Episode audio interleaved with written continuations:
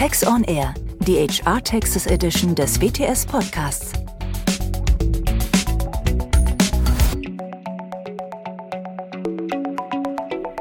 Herzlich willkommen zu unserer WTS Podcast-Reihe Work from Anywhere mit Doris Huber und Martina Kaul. Heute mit Doris Huber und meinem langjährigen Kollegen und Rechtsanwalt Ottfried Böhmer, Spezialist im Bereich Arbeitsrecht und Sozialversicherung. Ja, hallo Doris, danke für die Einladung, dass ich hier mal das Arbeitsrecht vorstellen kann. Danke sehr. Gerne. Vacation, Permanent Remote Work, dauerhaftes Arbeiten aus dem Ausland, Homeoffice, Flexwork, Work from Anywhere, Telework. Das sind alles Begriffe, die in aller Munde sind. Aus HR und aus Mitarbeitersicht können sich jedoch die Begrifflichkeiten voneinander unterscheiden. Ja, Doris, in der Tat gibt es hier viele Begriffe. Aus, aus Sicht eines Arbeitsrechtlers ist hier ein bisschen das Problem, ähm, dass es keine Legaldefinition von diesen Begriffen äh, gibt, aber im Grunde meinen diese Begriffe alle das Gleiche, nämlich dass ein Mitarbeiter aus unserer Sicht eines deutschen Arbeitgebers im Ausland per Computer, Handy oder und Internet, äh, also remote und online äh, arbeitet das ist ähnlich wie, wie bei Entsendungen, aber wir wollen heute in dem Podcast eher die Fälle behandeln, wo das Kernelement ist, dass der Mitarbeiter aus privaten Gründen aus dem Ausland arbeitet. Also das ist dann zu unterscheiden und abzugrenzen von der normalen Entsendung. Wenn ein Arbeitgeber einen Mitarbeiter, zum Beispiel einen Monteur, aufs Ausland schickt, dass er dort auf einer äh, Montagebaustelle tätig wird, sind hier diese Begriffe eigentlich eher in die Richtung gemeint, dass der Arbeitnehmer aus privaten Interessen online aus dem Ausland arbeitet. Zum Beispiel das bekannte Thema Vacation, das ist ja eine Mischung aus Work und Vacation begrifflich. Beim Vacation ist es so, dass der Mitarbeiter Urlaub im Ausland macht und dann im Anschluss oder vorher oder währenddessen ähm, arbeitet aus seinem Urlaubsort, um hier dieses sagen, Urlaubsaufenthalt zu verlängern. Dann gibt es noch eine andere, zweite wichtige Konstellation, die ich auch äh, heute anreißen werde, nämlich das Permanent Home Office im Ausland, wo ein Arbeitnehmer aus dem Ausland dauerhaft für einen deutschen Arbeitgeber arbeitet. Und da werden wir heute mal drüber sprechen, was dies im Einzelnen arbeitsrechtlich bedeutet. Wie sollte man sich aus deiner Sicht dann dem Thema Work from Anywhere, also aus arbeitsrechtlicher Sicht, annähern? Es gibt äh, beim Arbeitsrecht hier in dem Zusammenhang verschiedene Aspekte, die wir, die wir beleuchten müssen. Ein äh, wichtiges Kriterium ist das Nachweisgesetz. Da stellt sich zum Beispiel die Frage, braucht man denn bei diesen äh, Workation-Fällen, Permanent Homeoffice-Fällen, braucht man da eigentlich mit dem Arbeitnehmer und Arbeitgeber eine schriftliche Vereinbarung oder kann man den einfach ins Ausland schicken? Das Zweite ist, gilt eigentlich die EU-Entsenderichtlinie in diesen Konstellationen? Dann als weiteres Thema ist ganz wichtig, welches Recht ist eigentlich im, im Ausland anwendbar, wenn ein Mitarbeiter Workation macht oder Permanent Home Office. Und schließlich gelten bestimmte Mitarbeitsbedingungen im Ausland oder kann er einfach nur die deutschen Arbeitsbedingungen anwenden? Das ist ja doch umfassender, als ich dachte. Du hattest das Nachweisgesetz angesprochen und schriftliche Vereinbarungen bei Work from Anywhere. Ist das denn wirklich nötig? Ich habe gehört, dass sich das Nachweisgesetz in Deutschland geändert hat. Hat es damit dann zu tun? Ja, das hat damit zu tun. Ähm, das Nachweisgesetz ist ja kein neues Gesetz. Es gibt es schon äh, relativ lange, aber aufgrund einer EU-Richtlinie ist das letztes Jahr äh, auch in Deutschland nochmal geändert worden, verschärft worden. Was hier äh, sehr bedeutsam ist, es ist inzwischen Bußgeld bewerbt. Jeder Verstoß kann mit einem Bußgeld bis zu 2000 Euro belangt werden. Also das kann von daher sich ziemlich summieren und halt auch entsprechend teuer werden für einen Arbeitgeber, der diese Themen nicht einhält. Und was verlangt dann das Nachweisgesetz hinsichtlich Auslandstätigkeiten? Ja, hier ist darauf hinzuweisen, dass es nicht jede Auslandstätigkeit unter das Nachweisgesetz fällt, sondern diese muss äh, länger sein, nämlich am Stück. Mehr als vier Wochen wird hier gefordert. Bisher war ein Monat, das ist also verkürzt worden. Und äh, wenn die Auslandstätigkeit am Stück länger als vier Wochen währt, dann sind in der Tat besondere Regelungen zu beachten.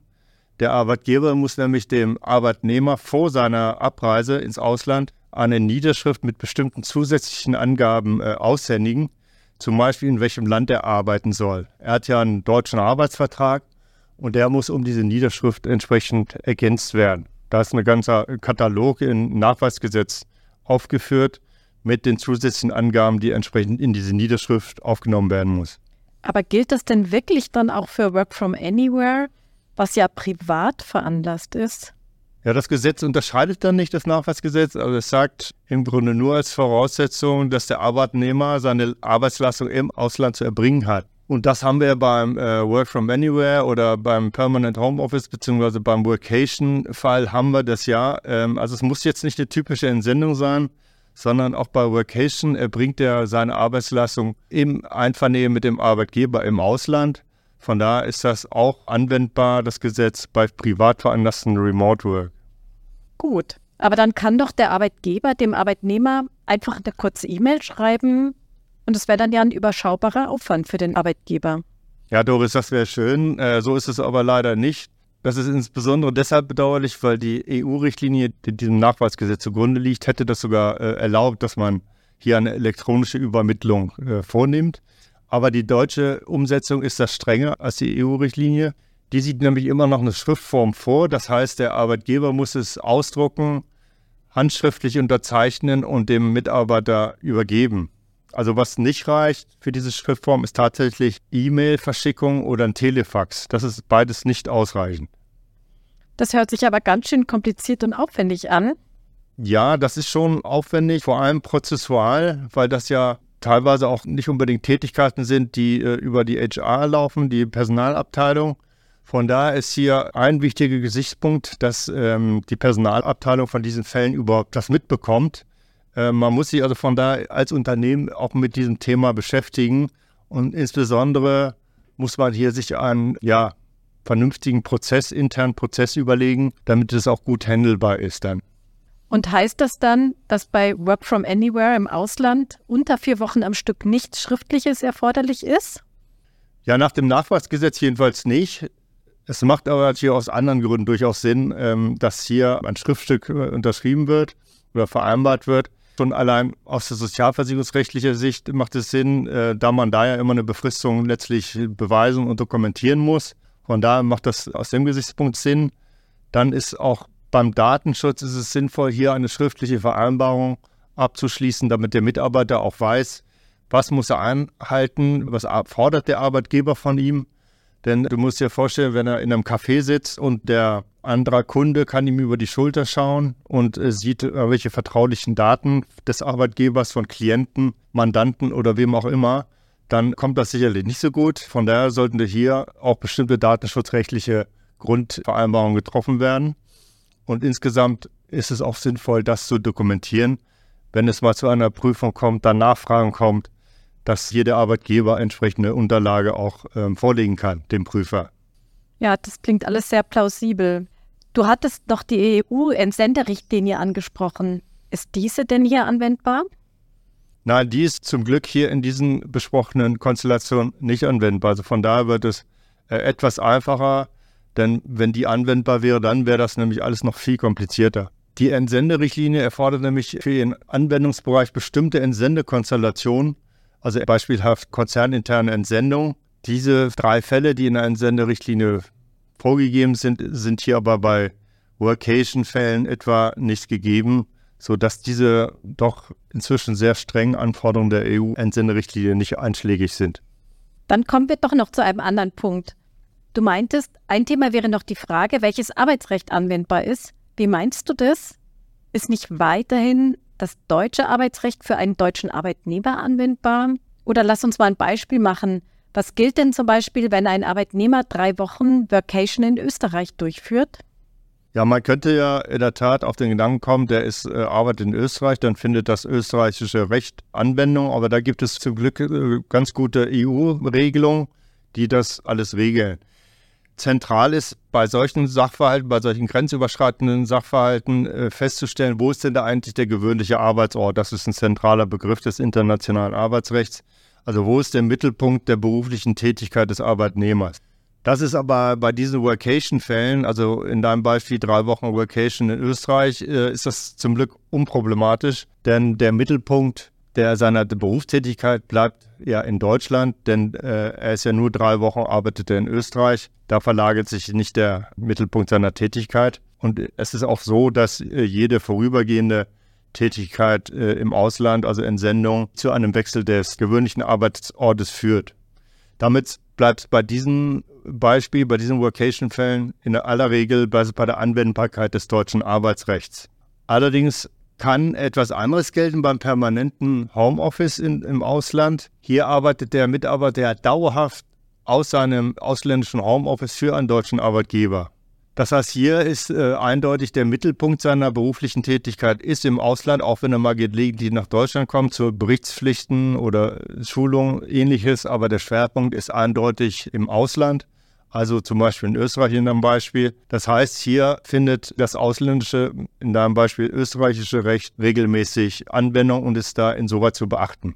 Okay, also nochmal zurückkommend auf das permanente Homeoffice im Ausland. Wie soll denn dann eine HR-Abteilung mit einem permanenten ausländischen Homeoffice umgehen? Muss dann ein ausländischer Arbeitsvertrag abgeschlossen werden, wenn der Arbeitnehmer permanent vielleicht dieses Mal in Frankreich vom Homeoffice aus tätig ist? Ein ausländischer Arbeitsvertrag muss hier nicht abgeschlossen werden, ähm, aber da sind schon einige Besonderheiten zu beachten. Also der Arbeitsvertrag bleibt ja mit dem deutschen Arbeitgeber. Also die Vertragsparteien bleiben die gleichen. Jedoch ist tatsächlich hier französisches Arbeitsrecht zu beachten, weil, wie gesagt, der gewöhnliche Arbeitsort, der Mittelpunkt seiner Tätigkeit ist in Frankreich in deinem Beispiel. So, und jetzt ist hier natürlich die Frage, wie regelt man das vertragstechnisch? Denn äh, was keinen Sinn macht, ist, dass man einfach den deutschen Mustervertrag anwendet. Dann hätte man immer das Problem, äh, dass man deutsche und französische Arbeitsbedingungen und rechtliche Bedingungen vergleichen muss. Also das ist dann hier die Kunst, eine gute, vernünftige vertragliche Regelung zu finden, die auch für die deutsche Personalabteilung gut handelbar ist. Aber es ist tatsächlich so, dass dann in solchen Fällen so oder so, egal wie man das handelt, muss sich die deutsche HR-Abteilung, also Personalabteilung, muss sich kundig machen über das französische Arbeitsrecht weil das auf jeden Fall in Teilen oder sogar ganz auf dieses Arbeitsfeldes Anwendung findet. Also von der ist das natürlich eine administrative Erschwernis für die deutsche HR. Das kann man nicht leugnen. Aber gibt es denn nicht Vorschriften, die im Ausland auf jeden Fall zu beachten sind, auch bei einer vielleicht nur dreiwöchigen Vacation? Doch, die gibt es in der Tat, Doris. Das sind die sogenannten Eingriffsnormen. Das sind aber auf jeden Fall nur eng begrenzte Ausnahmen. Das sind nämlich Normen, die der ausländische Staat aus öffentlichem Interesse als so wichtig ansieht, dass sie auch anwendbar sind, wenn man fremdes Arbeitsrecht vereinbart hat. Von daher wird das sehr eng ausgelegt. Also typische Beispiele sind hier die Höchstarbeitszeiten, der Mindestlohn oder auch das Feiertagsrecht. Dies muss dann im jeweiligen Land entsprechend erstmal einzeln festgestellt werden, weil jedes Land hat da seine eigenen Eingriffsnormen, die man halt erstmal feststellen muss. Da muss ich jetzt ein bisschen nachbohren. Was bedeutet das denn zum Beispiel für das Feiertagsrecht? Das bedeutet, dass auch bei einem kurzen Workation-Aufenthalt äh, in Frankreich oder in Österreich oder anderen ausländischen Staat muss der Arbeitnehmer die ausländischen äh, Feiertage beachten. Also zum Beispiel in Frankreich den Nationalfeiertag, den 14. Juli. An diesem Tag darf er nicht arbeiten in Frankreich, auch wenn es in Deutschland kein Feiertag ist. Hier kommt es wirklich darauf an, wo arbeitet er, in welchem Land und dann gelten dort auch die entsprechenden Feiertage. Und wie ist es dann mit seinem Gehalt an diesem ausländischen Feiertag? Das ist gar nicht so einfach. In Deutschland gibt es eine Regelung, dass bei Feiertagen das Gehalt fortgezahlt wird. Allerdings gilt diese Regelung nur für deutsche Feiertage. Und wenn es Feiertage sind, die nur im Ausland äh, solche sind, zum Beispiel der französische Nationalfeiertag, dann gilt diese Entgeltfortzahlung nach deutschem Recht erstmal nicht. Da stellen sich also praktisch und rechtlich viele schwierige Fragen. Muss das Gehalt dann tatsächlich rechtlich fortgezahlt werden? Oder soll der Arbeitnehmer vielleicht an diesem Tag äh, Urlaub nehmen müssen? Das kann man ja entsprechend regeln. Oder wird das Gehalt einfach weitergezahlt, unabhängig von einer Rechtspflicht? Was natürlich die Gehaltsabrechnung freuen wird, weil sie dann diese drei Wochen Vacation in deinem Beispiel nicht rausnehmen muss. Okay, danke. Und was wären aus deiner Sicht dann die Kernthesen, die unsere Zuhörer aus arbeitsrechtlicher Sicht interessieren könnten? Ich sehe da vier Kernthesen. Zum einen ist wichtig, die Awareness zu haben, dass es nicht nur aus steuerrechtlicher Sicht oder auch SV-rechtlicher Sicht ein To-Do gibt, sondern auch aus arbeitsrechtlicher Sicht. Das als erstes. Zum anderen sind die Themen grundsätzlich beherrschbar, aber das Unternehmen muss sich damit auseinandersetzen und insbesondere sich mit seinen Prozessen auseinandersetzen und die Prozesse auch gegebenenfalls überarbeiten, damit die HR-Abteilung oder die zuständige Stelle davon entsprechend erfährt.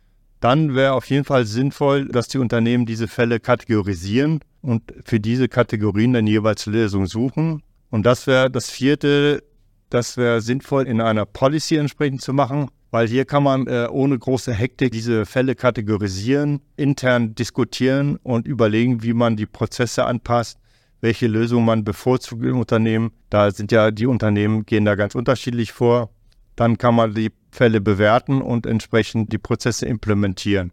Das kann man dann in aller Ruhe machen mit einer Policy und muss nicht bei jedem Einzelfall dann hektisch entsprechend eine Lösung suchen.